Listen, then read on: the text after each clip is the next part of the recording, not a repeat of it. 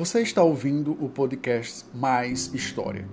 Essa é uma ferramenta criada em 2020, durante o período do isolamento social, para que eu pudesse fazer as correções das respostas enviadas pelos alunos a partir dos questionamentos que proponho ao final das videoaulas.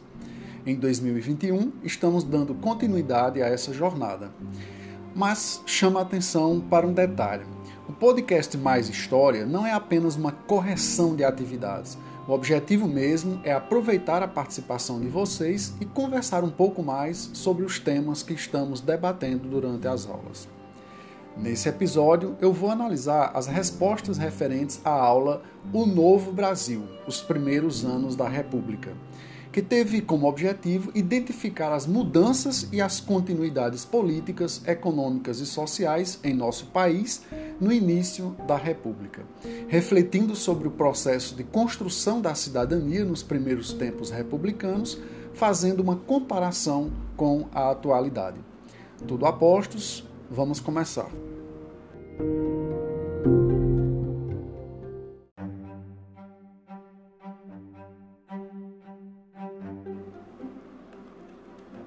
Pessoal, nós conversamos bastante sobre a construção dos símbolos republicanos.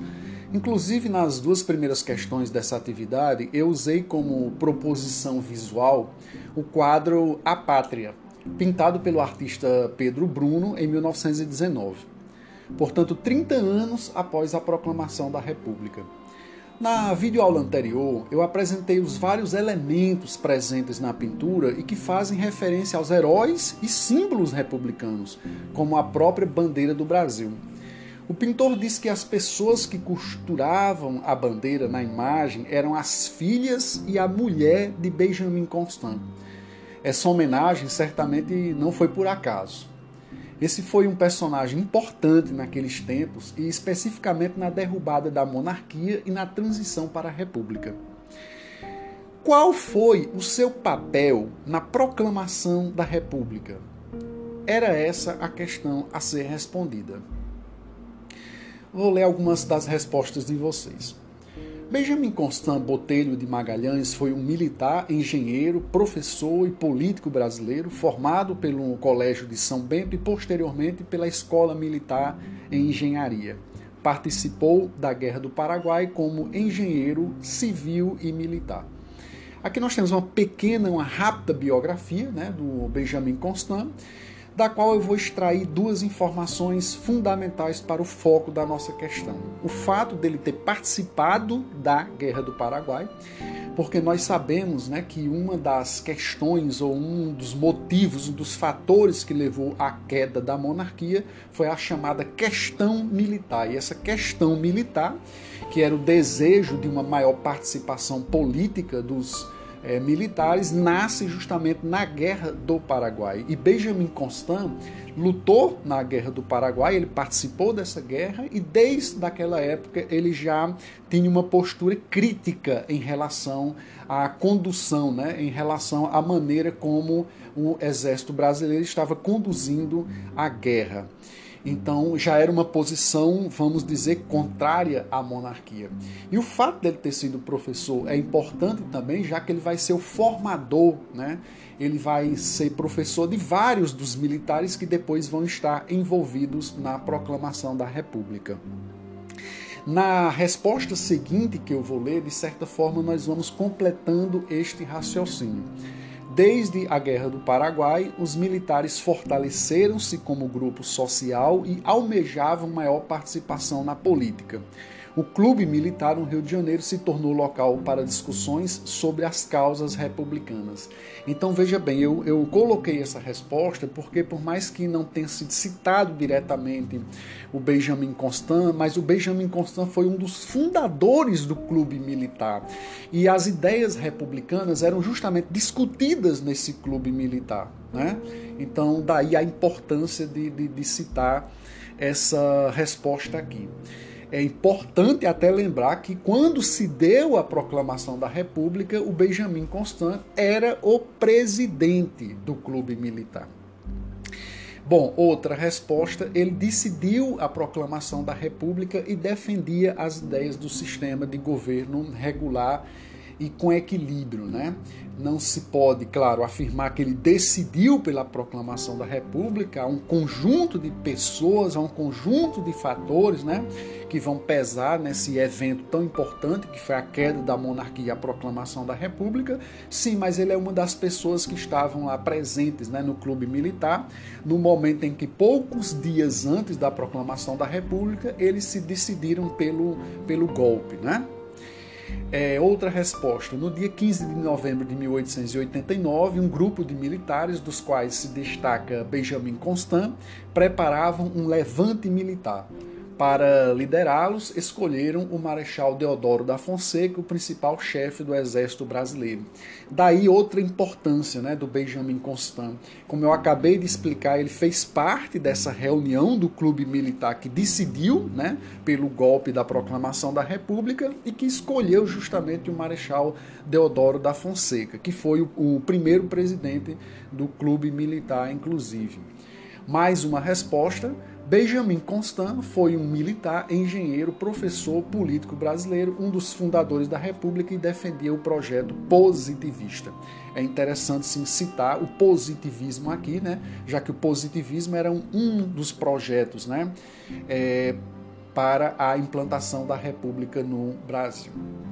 Pessoal, além de ter sido um dos fundadores do Clube Militar, que foi uma associação muito importante na trama né, que resultou no golpe da proclamação da República, eu quero frisar que Benjamin Constant era o presidente dessa associação no momento da derrubada da monarquia. Né? Isso tem que ficar bem claro na cabeça de vocês é uma decisão tomada provavelmente em uma reunião realizada poucos dias antes, né, segundo os historiadores. Ele presidiu né, essa reunião. Ele era positivista, um dos grandes defensores do positivismo no Brasil. E vocês devem lembrar, eu expliquei em uma das aulas, esse era um dos modelos né, da, da República que eram defendidos na época. Então isso é importante também a gente ressaltar mais uma vez. E apesar de que, no final das contas, o que vigorou foi o modelo liberal, né? O lema que está escrito na nossa bandeira, ordem e progresso, é um lema do positivismo. E aí, como eu lembrei lá no começo também, ele foi professor da escola militar, né? Então ele teve é, certamente muita influência sobre os alunos que eram militares. Então, devido à sua importância é, é, durante a derrubada da monarquia, Benjamin Constant, pessoal, recebeu vários cargos é, importantes nos primeiros anos da República. Para vocês terem uma ideia, ele foi ministro da Guerra e da Instrução Pública. O Ministério da Instrução Pública é, seria equivalente ao que hoje é o Ministério da Educação. Né? Então, eu acho que a partir das respostas de vocês e desses comentários né, que, que eu fiz, a gente tem uma ideia da importância desse personagem, o Benjamin Constant.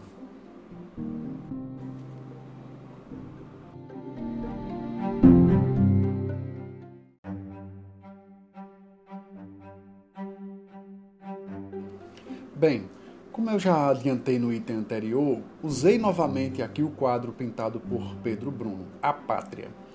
Já discutimos que os personagens que aparecem costurando a bandeira são as filhas e a esposa de Benjamin Constant. E todo o quadro é uma representação da construção da República. Nesta segunda questão, eu perguntei por que o pintor representou mulheres costurando a bandeira do Brasil e uma criança sendo coberta por ela. Vamos ver algumas das respostas.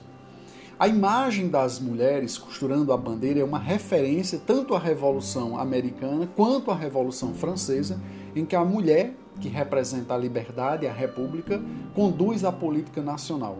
O bebê representa o Brasil, um país que ainda se construía. Perfeito, ótimo. Outra resposta. Porque mulheres eram as únicas que sabiam costurar nessa época e é como se as crianças estivessem sendo protegidas pela bandeira.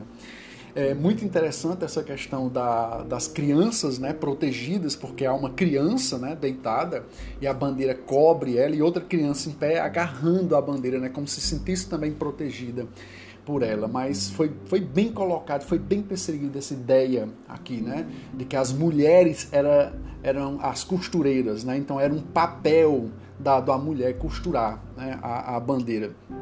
já que na verdade, se a gente for fazer uma metáfora, quem costurava os fatos políticos, os acontecimentos, eram os homens, né?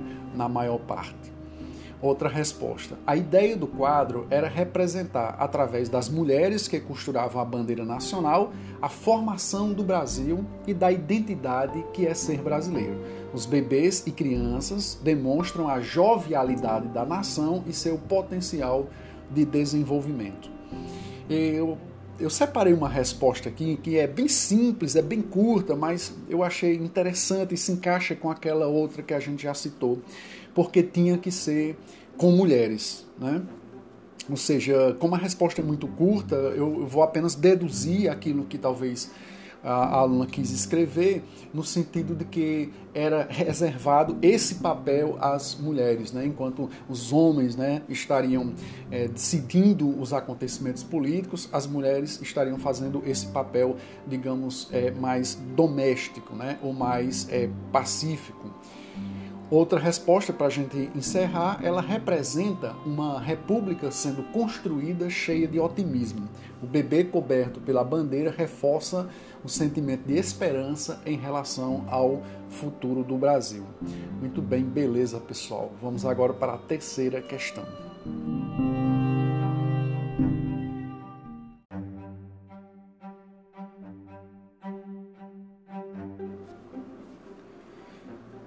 Gente, aqui nós temos um dos tipos de itens que eu mais gosto, eu confesso a vocês. Porque ele não só nos coloca diante de documentos históricos, como nos propõe uma comparação entre passado e presente. Bem, quais eram esses documentos? As Constituições Brasileiras de 1891 e 1988, ou seja, a primeira e a mais recente Constituição do nosso país. Vocês podem ter estranhado, mas eu coloquei de forma proposital a mais recente e depois a mais antiga. Claro, eu coloquei apenas trechos desses documentos. No caso da Constituição de 1988, são trechos do artigo 4 sobre os direitos políticos e da Constituição de 1891, o artigo 70, que trata do mesmo assunto. Então vocês iriam ler né, esses dois documentos.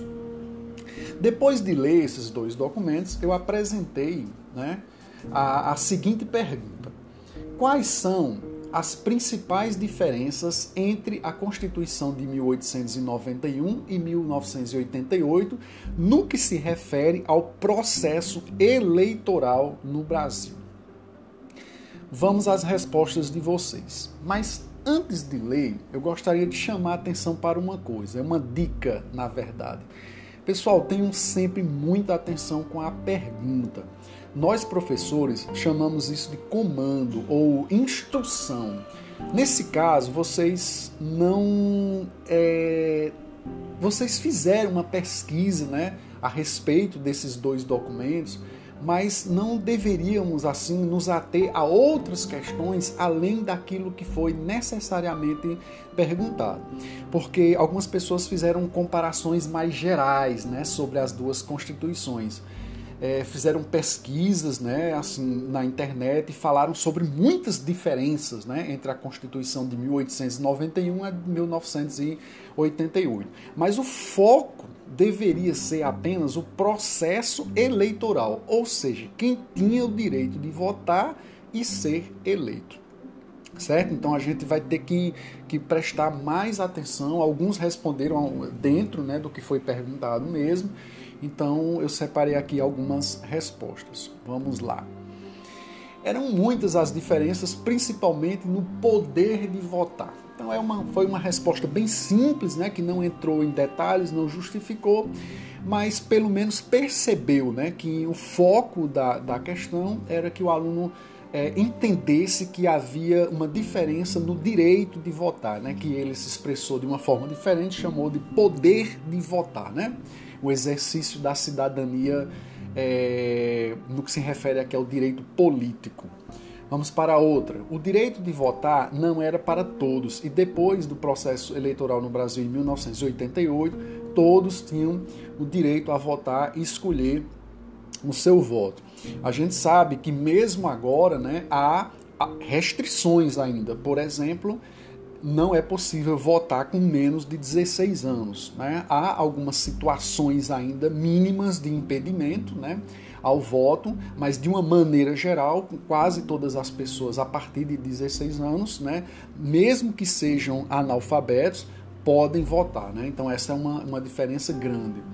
Outra resposta: na de 1891, praticamente quem tinha o direito de ser cidadão né, eram as pessoas alfabetizadas. Na de 1988, qualquer pessoa maior de 18 anos, independentemente da cor, da classe, tem os mesmos direitos políticos e sociais. A partir de 18 anos, e aqui já sou eu comentando, né? A partir de 18 anos, as pessoas são obrigadas a votar, né? O voto é obrigatório, mas a partir de 16 as pessoas já têm o direito de votar agora. Outra resposta. Na Constituição de 1891, analfabetos não podiam votar, nem mendigos, e era inelegível um cidadão não alistado. Né? Diferente da Constituição de 1988, que os analfabetos maiores de 70 anos, né? É, maiores de 16 anos né, e até 70 anos são obrigados a votar. Então foi aquilo que eu, que eu disse anteriormente. Né? nós temos essa diferença enorme, principalmente em relação ao voto dos analfabetos, que pela Constituição de 1891 não era possível. Mas aqui no final, um, um aluno acabou é, fazendo também essa diferenciação em relação a nós sermos obrigados, né? Entre 16 anos e 18 e a partir de 70, ou seja, mais de 70, a pessoa não é mais obrigada a votar, mas entre 18 anos e 70 anos, pela Constituição atual de 1988, nós somos obrigados a votar, né?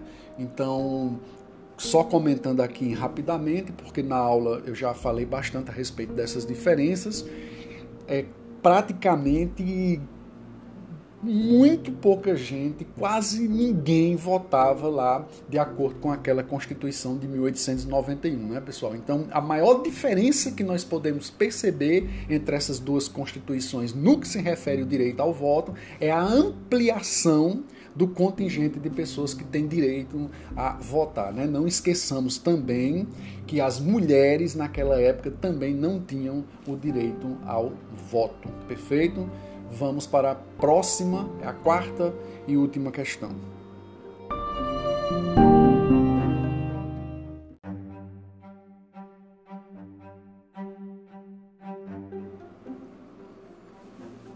Esta quarta questão foi completamente diferente.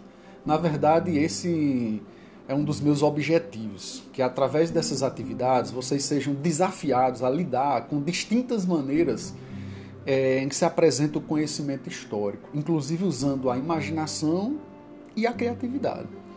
No primeiro card, eu coloquei um trecho do livro Sua Majestade, o Café. Quis mostrar a vocês como, através da história da produção e comercialização desse produto, podemos contar um pouco da história do nosso país. Então, eu pedi a vocês para fazerem uma coisa parecida escolherem um objeto familiar que despertasse memórias, que ajudasse a contar um pouco da história da família de cada um. Eu separei alguns exemplos. Vamos a eles. Uma pessoa colocou assim: uma coruja representando o histórico de professores na minha família. Então imagino que deva haver esse objeto lá na casa dela, né? E aí, provavelmente, várias pessoas né, da família são professores, e aí essa coruja, de certa forma, representa né, essa característica. Achei bem interessante. É, outra resposta: um quadro por relembrar as suas aparências e principalmente o que gostavam de fazer. Ele deve estar se referindo às pessoas também mais idosas, né? Os pais, talvez, né? Ou os mais idosos mesmo, os avós e tal. Muitas pessoas citaram fotografias, né? E, e, várias citaram álbuns de fotografias também. O que eu achei muito interessante, porque é, hoje as, os nossos álbuns de fotografias são arquivos digitais. É o Instagram, né? a memória do computador, do celular, de um HD externo. Então, só o fato de existir é, em casa ainda um álbum que provavelmente né, foi montado por as pessoas mais velhas, né, os pais, os avós, é, sem dúvida alguma, uma, uma oportunidade, né? é um objeto que ajuda a, a, nós contarmos, né? a despertar as memórias né? da nossa família. E uma pessoa colocou um bule que minha avó tem na casa dela, né? e que era da mãe dela, a minha bisavó, que quando morreu deixou para minha avó. Então, esse, esse exemplo que foi citado aqui do bullying é perfeito, né? E se encaixa dentro da nossa ideia, né? de pensar né, num objeto que desperta ali a memória da ancestralidade daquela família. Né? É, a gente sabe que essas histórias muitas vezes são contadas justamente a partir desses objetos né, que se tem na casa. Olha, essa, essa, essa mesa aqui foi deixada como herança né, da minha é, minha avó, para minha mãe, ela deixou para mim. Aí só nesse momento você já fala né, dessas pessoas, você já traz à tona né, a memória, a existência, né, você torna presente a vida é, dessas pessoas e desses acontecimentos também, certo? Eu percebi que muitos de vocês citaram contação de histórias. Então, apesar de eu ter pedido para a gente pensar num objeto, numa coisa, mas, mas eu, eu vi que tantas pessoas citaram a contação de histórias, os depoimentos orais, que eu resolvi citar aqui como um exemplo interessante também. Porque essas histórias né, que são contadas né, de, de pais para filhos vão, sem dúvida alguma, também fazendo com que a gente pre preserve né, essa memória do passado. Certo, pessoal? Valeu!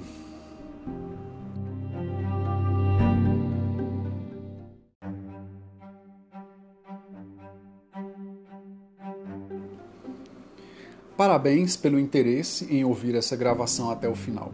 Devemos entender que essa também é uma aula, apenas em um formato diferente do habitual.